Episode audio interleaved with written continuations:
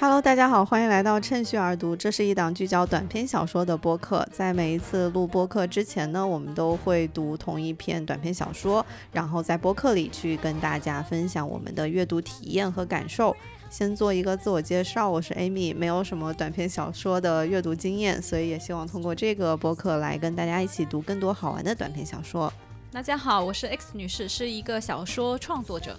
大家好，我是于祖，我是一个普通读者。这一期我们一起读了胡里奥·科塔萨尔的《南方高速》。《南方高速》讲的是一个大塞车的故事。开着车从外省回巴黎的人们，长期塞在南方高速上，无法前进，也无法逃离。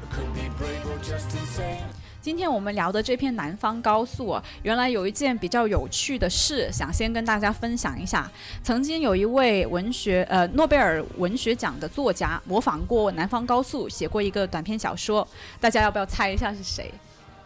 村上春树吗？他还没，不要不要再带他老人家出场了，人家好惨啊！强行误，那你起码要给我们一点。是亚洲的，是亚洲的。我知道了，是莫言，是。莫言讲到他第一次读这一篇《南方高速》的时候是很激动的，然后他用了，就是据说哈，他用了三个通宵把小说抄了下来，然后又模仿着写了一个短篇，那个短篇的名字就叫《寿眠大陆》。寿棉，呃，就销售的寿，棉花的棉。哦，哇，可以找时代感。这个名字也有点像，因为南方高速也是一条路嘛，然后它这个题目也是。对，有兴趣的听众可以找来读一读，读完南方高速再读。对对对，我也想，我也想读一下，因为我还没有怎么读过莫言的作品。嗯，可以的。那接下来我们就聊一下这篇《南方高速》的小说吧。那个小说在开始之前呢，它有引用一小段，好像是来自新闻的文字，一共就两行。那哪位可以分享，就念一下这这两句话？司机们酷热难耐。事实上，堵车虽然可怕，却也没什么好说。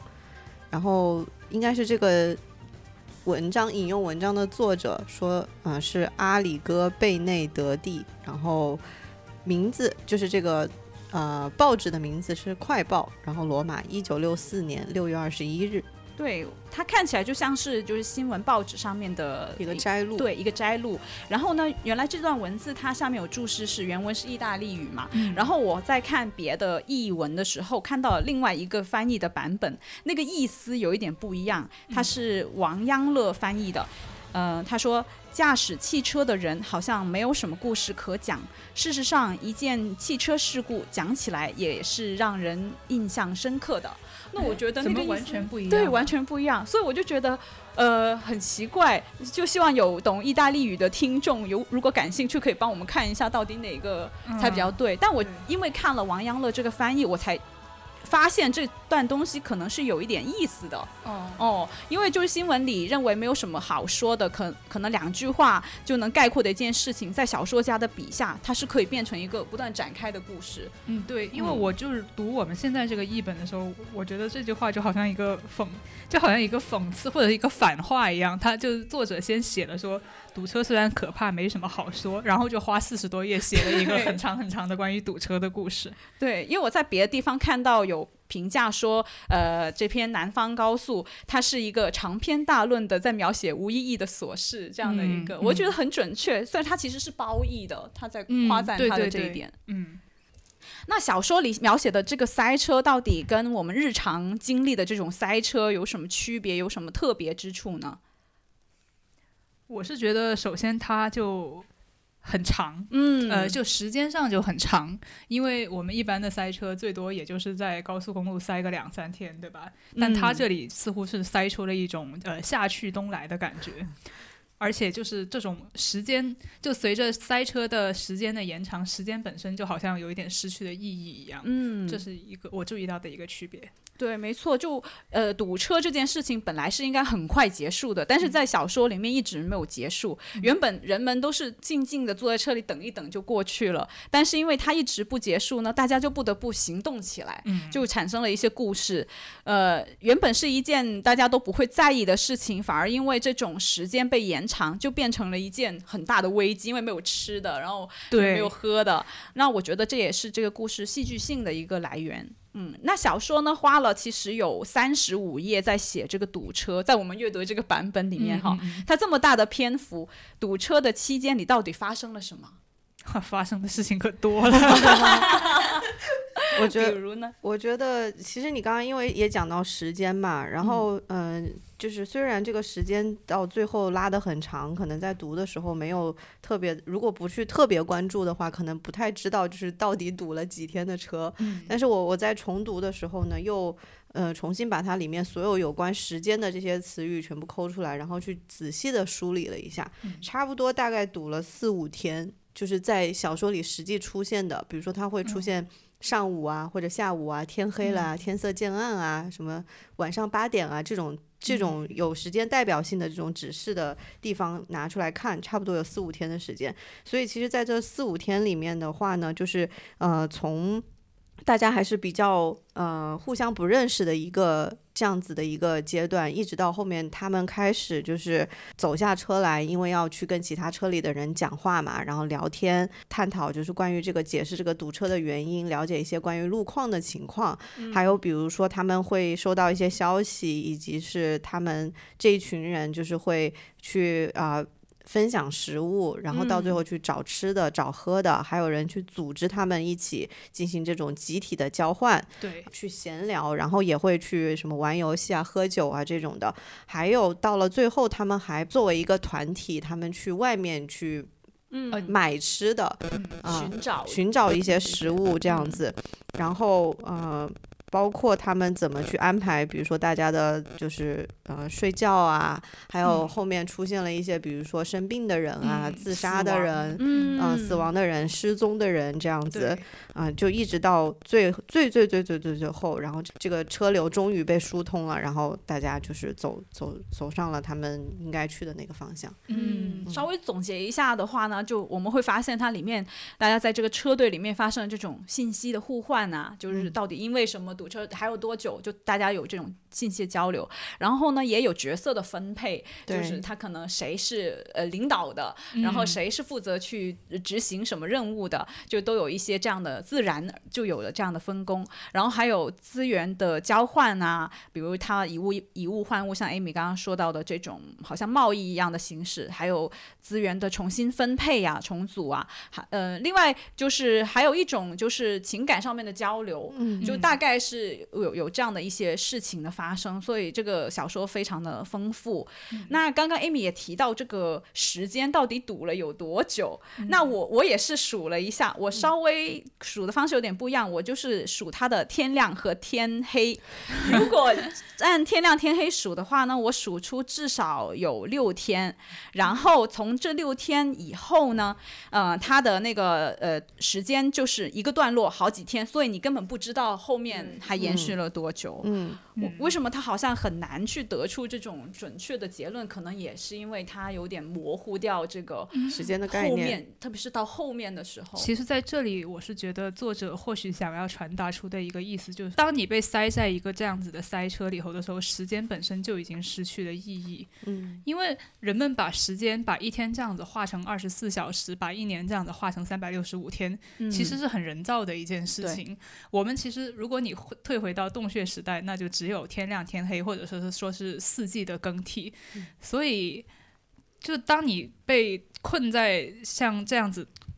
脱离了一个林里面，然后比较跟外界隔绝的嗯对，当你脱离了外界的时候，时间本身就脱离了意义，所以人们也就停止了计算时间。对所以我就觉得他绝对、嗯就是从他对季节的这种更换的描写来看，我个人就觉得应该是绝对不止说是呃几天或者一个星期，感觉就像是几个月一样，因为它从很热变成了很冷。冷，对，它前面直接就写它是八月的高温，所以至少是啊八月是夏天，但后面 P 二雪交 已经加，下雪了。对他有有个地方写到说，就因为已经积雪积得很厉害，所以他们开车前还要把那个雪先清、哦清掉，那就感觉起码是十二月份了吧？是啊，感觉就这个跨度其实很大。然后呢，它的剧情上面还有暗示，好像工程师让这个王妃车上的姑娘怀上了孩子。对对对，那如果是有这个是属实的话，那时间就也很长，才对对对，有可能。就是你察觉到你怀孕也需要一些时间。是的，嗯所以这里是很比较很有魔幻趣的地方。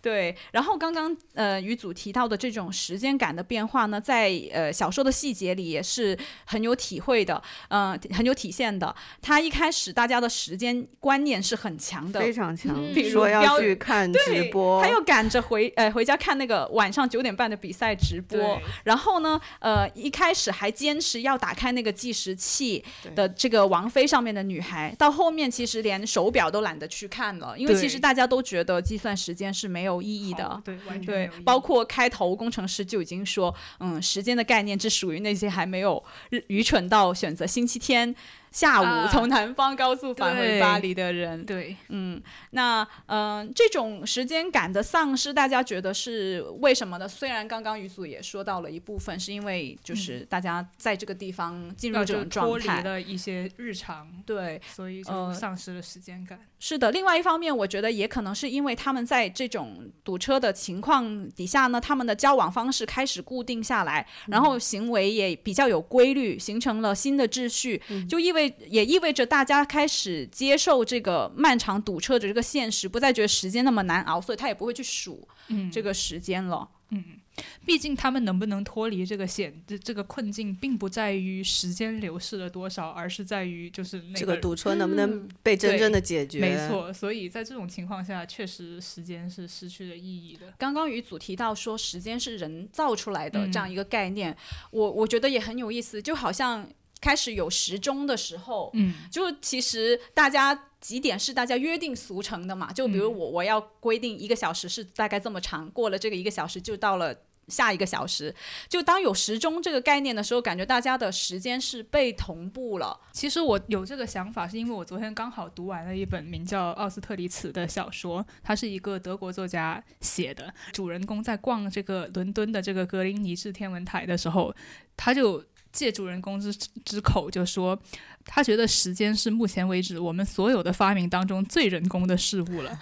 然后他说，他时间其实就我们所通用的时间，并不比根据树木的生长或一片石灰岩风化持续的时间来进行的计算更为可靠。嗯，然后呢，他就说，我们为了计算时间，不得不设计出一种虚构的平均日，然后太、嗯其中我们的假设就是说太阳以不变的速度运行啦，之类之类的。就其实就我们对时间的定义，其实是宇宙做了很规律，对，其实有很多是不有符合假定的成分，对，有假定的成分，嗯所以它其实是一个全然人造的东西。但是我们这么习惯于活在时间里头，以至于都没有感觉到它是一个人造的东西，挺有意思的。对，我觉得跟这个概念相类似的，就是这个小说里，因为堵车时间也在这些人之间同步了。嗯就他本来大家是以不同的节奏在生活的，就比如夫妻要赶这个比赛直播，但其实王菲觉得晚一点到巴黎也没有关系，大家的时间节奏是不一样，但因为被迫停滞在这里，不得不进入这种共同的时间的体验。嗯比如说，就是我们刚刚讲他们在这个时呃堵车的期间发生了什么嘛？工程师当时怀呃在最后怀念堵车期间的体验，也是用这种时间什么时间干什么，比如九点半去分发食物啊，要探病人，还要跟谁分析形势，然后天黑了，我还跟王菲的姑娘一起看星星、看云彩，嗯，这些我觉得都很有意思，又就说明他们的时间得到了一种同步。而当最后车队重新流动起来的时候，工程师体验到的是各个列车很难并驾齐驱，实际上就是大家回复到自己原本的节奏是错位的，这样嗯就是他们所共同，就是说同步的时间一下子就碎掉了，嗯。就可以看出其实是一种很脆弱的东西。对，就是因为我觉得他在长期的堵车中，大家已经就这样形就像哎成了一种日 pattern，常对。一种呃嗯。时间表一样的东西。其实也就像我们平时日常的时间表，我们非常习惯于这种时间，每天九点钟上班、啊，早高五点下峰、班。晚高峰，对，但是其实有没有想过，其实可能是特别易碎的东西，一些意外就可以把它打破。而且我们跟别人之间的关系，可能是基于这样的日程，就是因为我们都是这个时间上班，所以我们有了一些可以连接的东西。感觉好像是这样建立起来的。你很难想象时间表截然不同的两个人能够成为很好的朋友，因为他们见面都见不到啊，对吧？是的。那我们再看看，嗯，另外一个问题，就是因为刚刚艾米其实已经也有提到，就是堵车的这个设定本身就有一点幻想的色彩。那其实这个作家科塔萨尔他自己也说。他认为啊，在现实与幻想之间，我没法区别。对于我来说，幻想总是在日常生活之前。那在这个小说里，我们也感觉到这种幻想跟现实交织的这样一种感觉。不知道大家怎么看，就是有什么感受，就是在这一方面。嗯，其实我觉得就是通过他有的时候对于一些人物的心理的描写，你可以看到就是真真假假的这样的一些嗯比较有意思的部分。比如说当时他有写说在呃我们这个文章的第十九页，然后他说他在描述就是有一天到了中午的时候，嗯车流差不多走了五十米，然后隐约看见了一片这个树林的影子，然后呢就描写这个王菲。车上的姑娘，她的想法是说，王菲车上的呃，王菲上的姑娘闭上双眼，想象着自己在冲澡，水流着水水流顺着脖颈后背流下来，一直流到腿上，然后就感觉其实她在这种特殊的环境里面，其实是对那些呃我们很稀松平常，比如说像洗澡这样子的场景，都非常渴望的一种这种想象。然后就感觉，其实人在这种很特殊的环境下，就会产生这种，嗯，怎么说呢，就是很异于平常的一种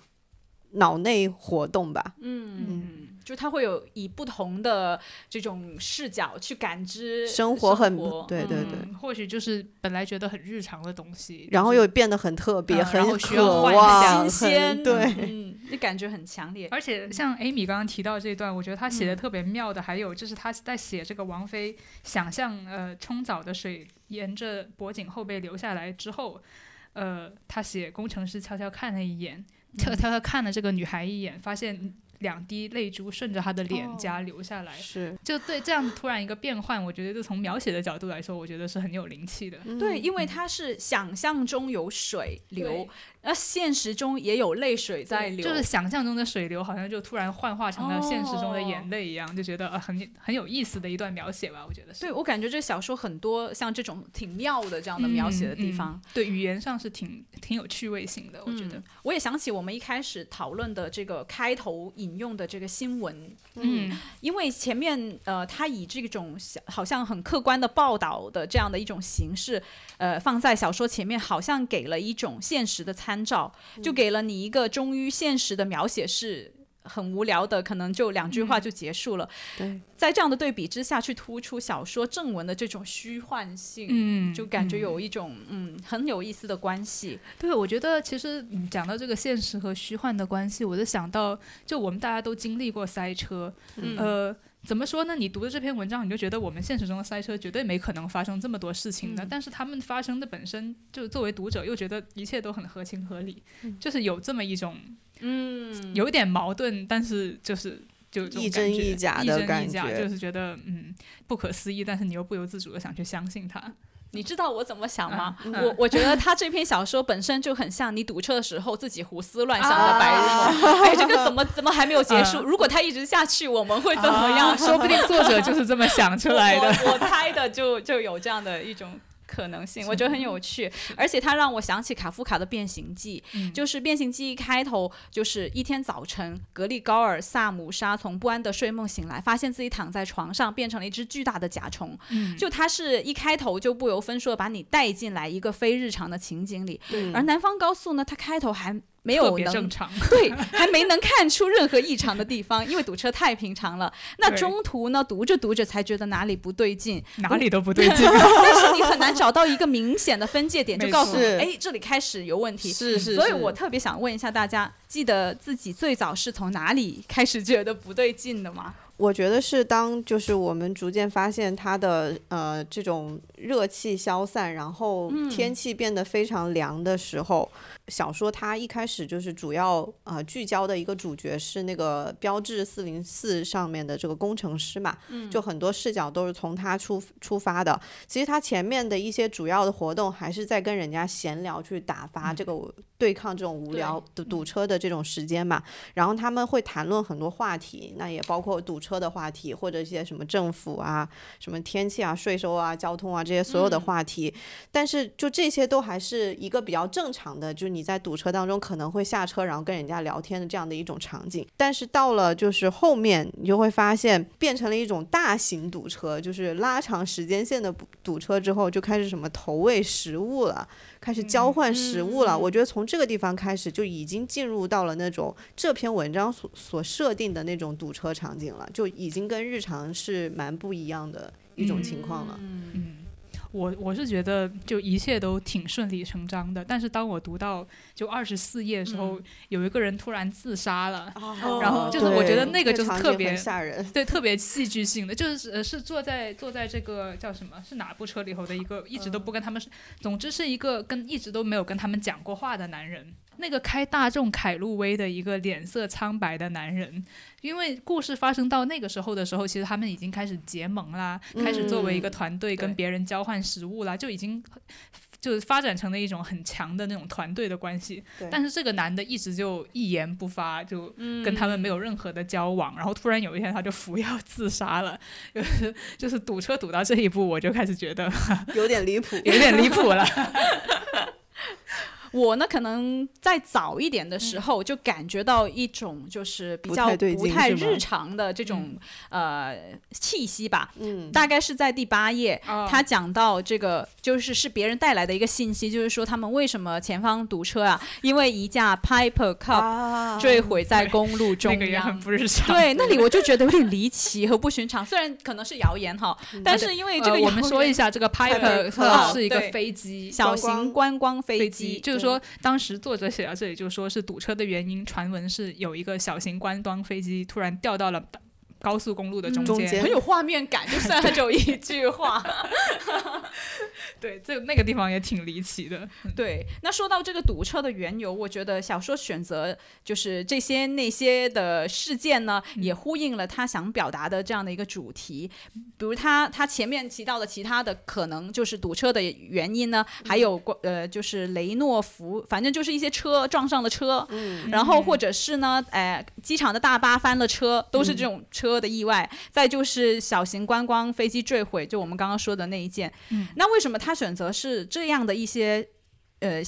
这像这样的一些堵车的造成堵车的缘由，而不是其他的一些事件呢？首先，我觉得堵车比较常见的缘由 就是撞车，对，就是撞车。嗯嗯，但是我觉得，就再想深一点的话，就好像有一种。咎由自取的感觉，对，就是说你本来就是开着车，就是那种像工业化的一种产物的，然后，然后你给你造成堵车的也是汽车本身，嗯，是的，也是因为这种产物，就好像你极端人想，要是大家都不开车，假如车都没有被发明的话，那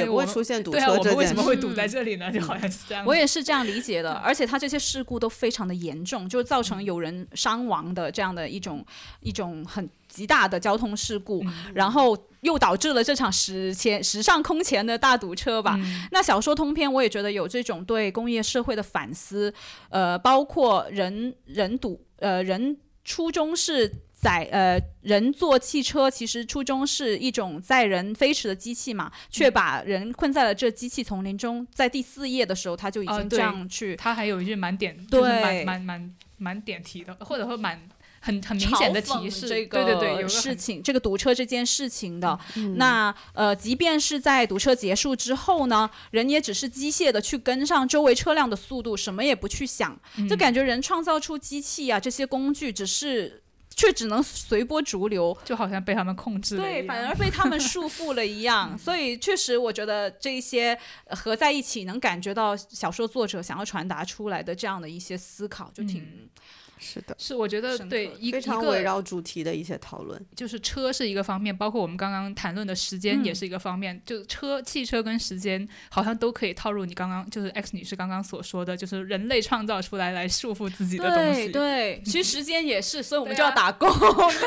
因为因为有了这些时间的限对，就好像人类创造了时间之后，就随之而来的就是你每哪一个时间必须做哪些事情的一种嗯约定俗成的规则。还有一个特别的地方，就是小说里面把人物跟他们驾驶的那个车，就之间有一些对应关呃、对应的关系，他会用车的名字来指代这个人，嗯甚至就是语组之前我们聊的时候也说到，结尾的时候那个人的标签浓度最高。第一次读的时候，觉得就是说，呃，把车的品牌跟人本身严格对应起来，就好像自动的给人打了一个标签一样。嗯然后我观察到这篇小说，它一开始就一开始他就介绍这些人，就把就先打了这个标签。嗯然后随着这个故事的推移，它的这种标签的浓度就有点在淡化，就是人们呃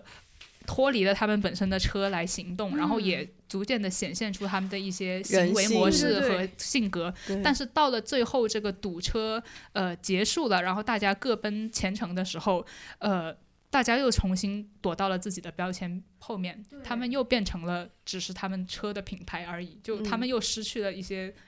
人的东西，而变成了车的附庸。其实我觉得这个，呃，是跟就是这个里面人他的经历的事情，就是他的视角，就因为这是一种视角的转换嘛，嗯其实是有关系的。因为一开始大家确实都是坐在车里的，嗯所以你看，你不可能就一秒钟直接看到那个里面的人是什么样子。你要你要下车，然后跟人家拉开或者打打开车窗，然后跟人家攀谈，你才知道他是个什么样的人。所以你一开始就是认识到都是看到的一个一个车或者一个一个车标这样子，你去给用这种方式去给这个人贴标签。然后到后面，因为他们实际的被困在那个地方之后，大家不得不走出来，也认识了，也认识，对，也认识彼此，然后通过这种方式共同生活了几天，嗯然后所以他们才不断的就是展露他们的人性，不断的去展露他们就是作为一个呃，就是需要去呃照顾大家吃喝拉撒睡这些所有事情的这样的一方面。嗯但到最后，因为大家又回到了车里，嗯就是。所以才会有有这样子视角的变化。诶，啊，刚刚 Amy 说的时候，我也想到，就是车也代表了一种个人的空间。就你一嗯开始大家没有互相交往的时候，个人的空间是很分明的，就每个嗯人就是待在这个他的车所构成的个人空间中。然后后来随着他们的团队合作的开始，这种空空间被打破，所以这个车的标签性也降低了。但是最后他大家。各自走的时候，又很明显的，大家回到了个人的空间中、个人的时间节奏中，对吧？就是突然又脱离了。可以看到这种标签的浓度是跟他们人跟人之间关系的深浅，嗯是好像是成一个正比正比的这样的一种关系。那之后我们关于这个汽车建立起的空间可以再展开说一下。在那之前呢，我也想跟大家聊一下的是这个小说是怎么描写塞车这个场景的，有一些具体的地方我们可以一起来看一下，比如是在第三页，他写到这个雪铁龙车上的这个老夫妇，他说他是这样形容的：两人好似漂浮。漂浮在一口巨大的紫色浴缸里，老头呢是一副逆来顺受的疲惫神情，老太太啃着一只苹果，不像在享受吃苹果的滋味，倒像是在完成什么任务。我觉得这个状态跟刚刚 Amy 说到，就是大家还在仍在车里没有下来的时候，你彼此看到的都是可能这样一副好像。没什么呃表情的表情对就里面好像已经死啊死掉了的这种没有灵魂的这样一种状态，我觉得跟这个也有关系。就你看到这个，所以你也只能用他车的标签嗯来、来来给他。这不就是社畜的日常吗？然后，然后当这个呃工程师他在第六页他下车活动腿脚的时候，观察这些汽车嘛，各式各样的堵在这里，简直像汽车博览览会这个也很有趣，是的就这样的一些描述。而而且我总觉得似乎这些人的身份可能还可以结合他们汽车的品牌来理解，但是因为我对汽车的了解有限，所以就不知道听众有没有比较了解汽车的朋友可以跟我们科普一下。对对对，到了第九页呢，就有一段比较美妙的描写，在这个堵车的呃过程里面，他写到了有一只大大的白蝴蝶歇在了王菲的前挡风玻璃上，在他短暂停留的美妙一刻，姑娘和工程师都对他的一双翅膀赞叹不已。然后呃，人们就他又有一些描述，就写怎么样呃。这个蝴蝶经过了什么样的车？那在这一段描写，其实我我相信大家都比较有印象，就对这一段。嗯，对，我就觉得它这个白蝴蝶就是一个挺有意思的插曲。嗯，就好像把呃，就是好像小说在那那个之前，就是着重于介绍啊什么车里头有什么人，他们都在干些什么样的事情。然后这个白蝴蝶就好像它在所有人的车上面飞了一遭，就把这些人都像项链一样串起来了。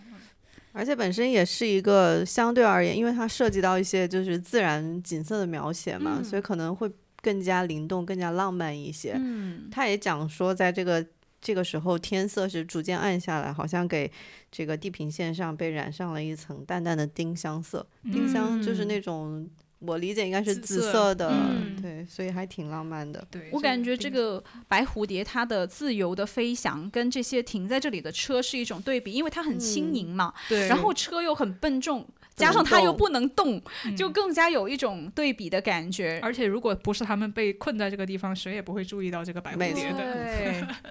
呃，工程师想要伸出一只手去捉住它，但没能成功。最后，这个白蝴蝶是消失不见的。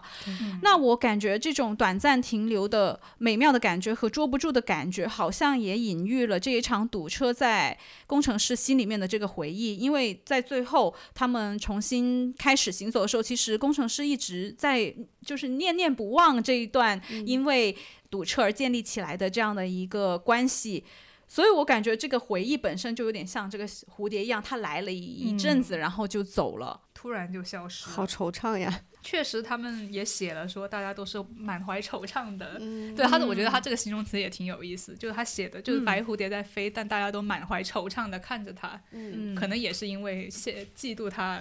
拥有自由吧。关于这个段落，我觉得也很好的，就是打破了一下他原本叙事的那个节奏，因为他一直都是在讲很现实层面的，就是大家在做什么，然后他们想怎么样，然后彼此之间是怎么样的。但突然来了一个这样有点抒情感觉，他虽然在描绘一个景色，但他没有告诉，就是他其实是没有情节作用的，就是这件事情。那在这个堵车期间，车跟车之间呢，又好像以某种方式串联在了一起，人的关系也发生了一些变化。要不我们一起来聊一下这个？我觉得主要的这个变化有两个地方吧。一开始的时候，就是大家还是比较分散的这种状态嘛。然后他们的第一次联系比较紧密的呢，是大家开始分享食物，就是有有一好像是一对夫妻吧，给那个工程师投喂了一些东西，然后工程师还把它分享给王菲车上的姑娘啥啥的。就从这个地方开始，大家有了吃的这个需求，然后被投喂，开始分享食物，然后之后他们就开始找吃的。找喝的，就有人去，就包括那个陶努斯车上的那个小伙子，就是开始带领大家一起去啊进行这种集体的交换嘛。然后中间还爆发了一些冲突啊什么的，那个还打了一下架。对，还打了一架。然后就是这是第一段，就是大家在以集体生活这样子的一个方式，呃，进行就把这个情节往前推进的一一个部分。然后第二个部分呢，就应该是到后面。他们开始，就是因为呃，这个集体内的吃的喝的已经就是所剩不多了，然后他们开始向外寻求一些帮助，就从那个工程师开始玩那个掷骰子游戏，然后喝白兰地啊，和和他其他的这些车友们一起谈论政治这个地方开始，然后就因为有一他们派了一堆人去买食物，然后这个时候我觉得又是另外一种形态的这种。呃生生存的方式吧，所以就主要有这样两种。我记得还有一些情节，就比如说天气变冷了之后，呃，有一些车被拿出来，就变成了一些公用的空间，改改造了它的用途。嗯就西姆卡上面什么的是西姆卡车上的两个小伙子把四零四改成了一个救护车啊，对对对，因为那个老妇人生病了，没错，她不舒服，让她可以好好的休息。这个也是就是给弱者一些特殊的照顾。那我稍微补充两个地方，一个是呢，因为堵车，大家纷纷从车上，首先是下来，他首先是离开了自自己的这个车的一个小空间，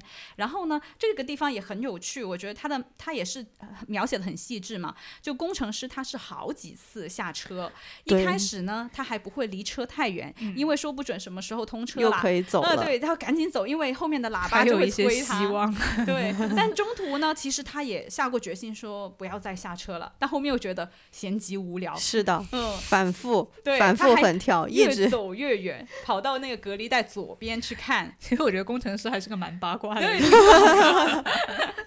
八卦呢，也给他带来了一些好处哦，对。就是因为后来其实他们都已经发展到到彼此的车上去，好像做客一样的。呃，王菲车上的姑娘一开始是比较拒绝大家互相换车来睡觉嘛，因为她车上好像没有后来还还是跑去人家的车上那个所谓的卧铺去睡觉，对，他是一开始是让工程师上自己的车，后来嗯又主动去工程师车上过夜。其实这个过程也看得出，他是对于这种走出自己个体空间是又谨慎又渴望的嗯。这样的一种态度。然后最后还是走出来了。包括我们前面提到这种时间的同步，我感觉也是从人们空间位置的固定开始的，因为原本大家在流动的这种空间里面是没有关系的嘛，是因为。停在了一个地方，好像变成邻居一样的。他们也会首先跟身边车上前后左右的人结成这种联盟，然后再去做好像 Amy 说的这种集合物资再分配的这样的一些以物换物，对这样的一些事情。那这种结盟好像是基于某种偶然性的，但是又好像能产生很深的连接。嗯，那我就觉得挺有意思的，在这些地方。但是就是结合这篇文章就结尾的那种描写，我就在那里想，到底这种感觉上很深的结盟，或者说很深的关系，到底是。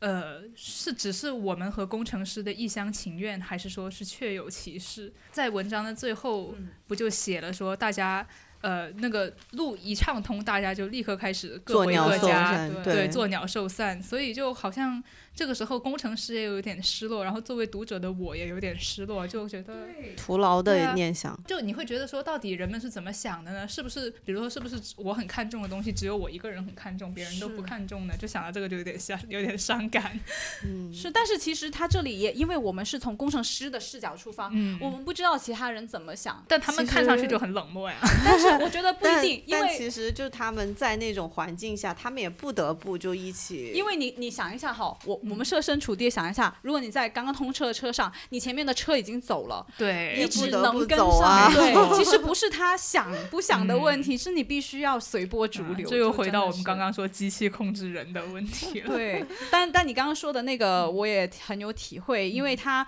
那个工程师的皮夹克其实也落在了那个军人的大众上面，其实他们都没来得及去。就是做这种好好的道别整理和整理，就很突然的就结束了。呃，让我觉得比较伤感的还有一个地方就是，呃，这种人与人之间建立起的这种关系到底是真实的，还是只是基于这种共同的时间的体验？怀疑这些关系它到底是、像女主说的是真实的，还是只是基于这种异样的日程，所以才有的嗯这样的一种？不过我觉得这两样东西并不矛盾了。就比如说你跟一个人，比如说我们一起录播客，当然也是因为我们约定了在这个时间去一起录，但是也这就我们做这样的约定才发生这件事情，嗯就在当下大家是有共同目标的。但是也不排斥说是因为我们呃，比如说感情比较好啊，然后才这样。哦那其实呢，《南方高速》确实是一篇充满魅力的短篇小说。除了开头提到的作家莫言之外呢，一些电影导演也受到激发，创作了作品，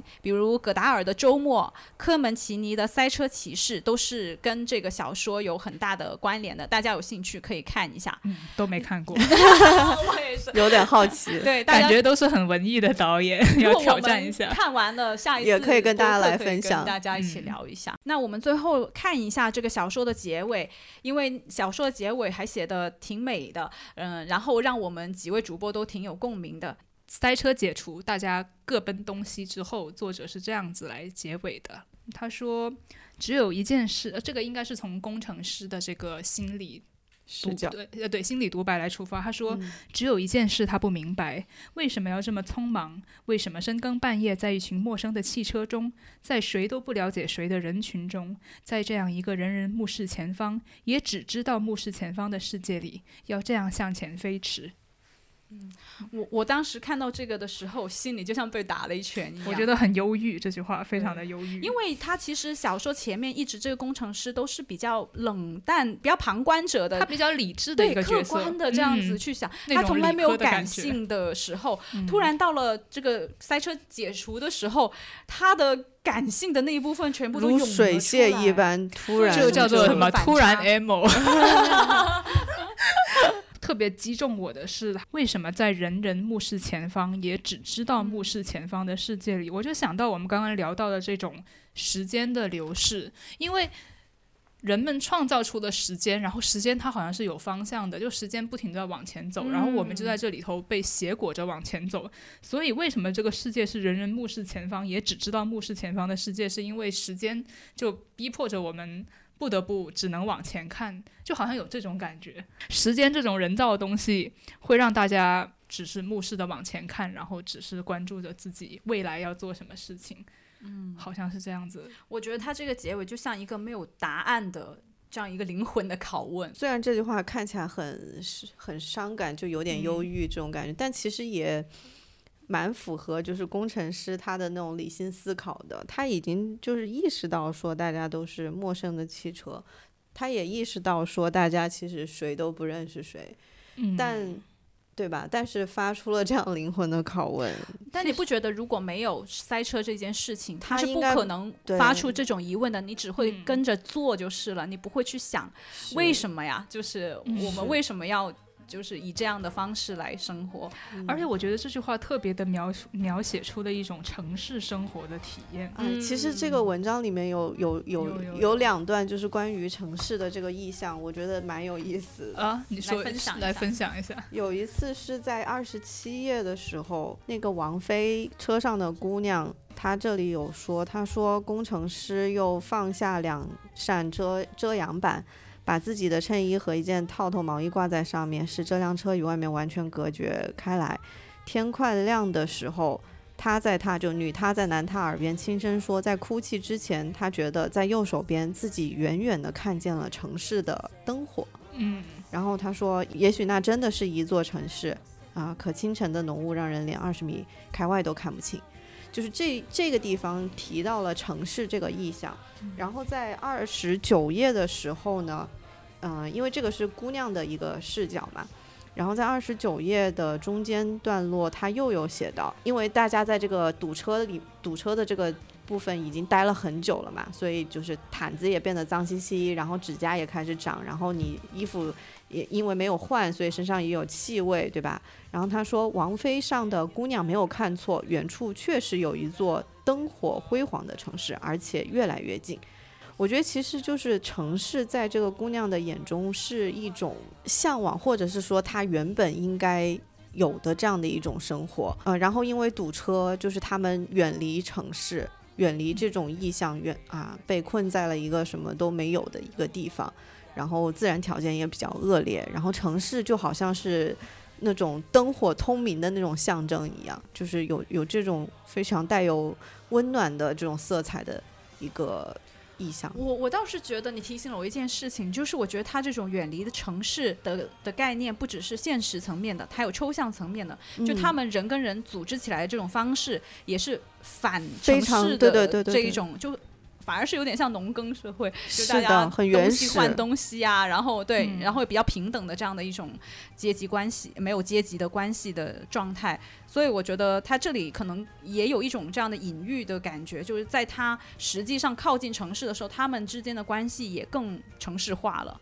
不过如果很直接的去理解它的话，因为高南南方高速本来就是通向巴黎的对一个高速，所以城市本身就是他们的目的地，更加指的就是塞车的结束这件事本身，就是他们所想达到的一个目标，就是靠近城市。呃，结合结尾的这个疑问，为什么我们都要就是目视前方，然后向前飞驰？就感觉这个目的地，你到了一个，还有下一个，它就是有一种时间的的感觉，就是是永远，你得往着那个方向去，永远去走。好呀，那我们这期就录到这里。我们下一次的话，会跟大家一起读哪一个篇目呢？下一次我们一起来读约翰·奇佛《席地岭的偷儿》。嗯，一位美国的短篇小说家。嗯，大家一定要读哦。啊，对我我还没有读过他的作品，还挺期待的。好嘞，那我们下次再见，感谢大家收听，谢谢，拜拜拜。